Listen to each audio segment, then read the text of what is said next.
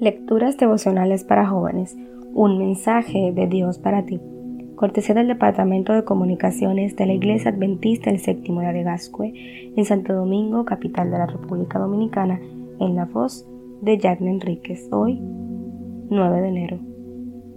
A César lo que es de César. Den al César lo que le pertenece al César y den a Dios lo que le pertenece a Dios. Marcos 12, versículo 17. Las autoridades fiscales aumentan cada día más sus controles para evitar la evasión de impuestos y para que las instituciones y ciudadanos cumplan al pie de la letra sus obligaciones tributarias.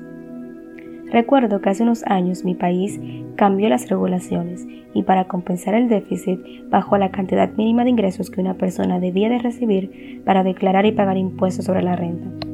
Aquello era algo nuevo para mí, nunca lo había hecho Así que conseguí todos los documentos necesarios y los llevé a un experto para que me ayudara con el proceso de declaración de impuestos. Cuando terminó el análisis, el resultado me dejó boquiabierto. ¿Tanto dinero? exclamé. Como el código tributario había cambiado recientemente, yo no había ahorrado para pagar esos impuestos. Como no tenía dinero a mano, me fui. Y cuando compartí mi experiencia con unos amigos no cristianos, me dieron la solución a mi problema. Realice la declaración con fulano. Él sabe manipular los documentos para que pagues menos de lo que debes.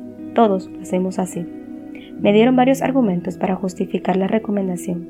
El gobierno malgasta nuestro dinero, la corrupción es muy grande en esas entidades y esos recursos son malversados, tú puedes darle mejor uso a ese dinero, etc. Entonces ocurrió algo inesperado.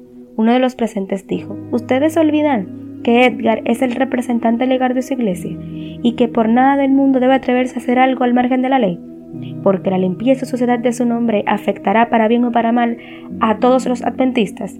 No le den vueltas al asunto, debe pagar lo que dice el análisis. Wow. Aunque debo reconocer que inicialmente me sentí tentado a evadir los impuestos, aquellas palabras me sacudieron. Pagué la suma estipulada y la seguiré pagando.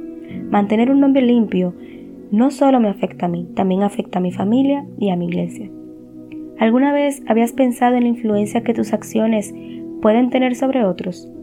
Hoy, cuando son tan comunes el egoísmo y la deshonestidad hacia las autoridades gubernamentales, deseo animarte a darle al César lo que le pertenece, así como recibimos muchos beneficios del gobierno, independientemente de tu opinión política. Pero sobre todo, el Dios al que nuestra vida le pertenece nos dice, dame hoy tu corazón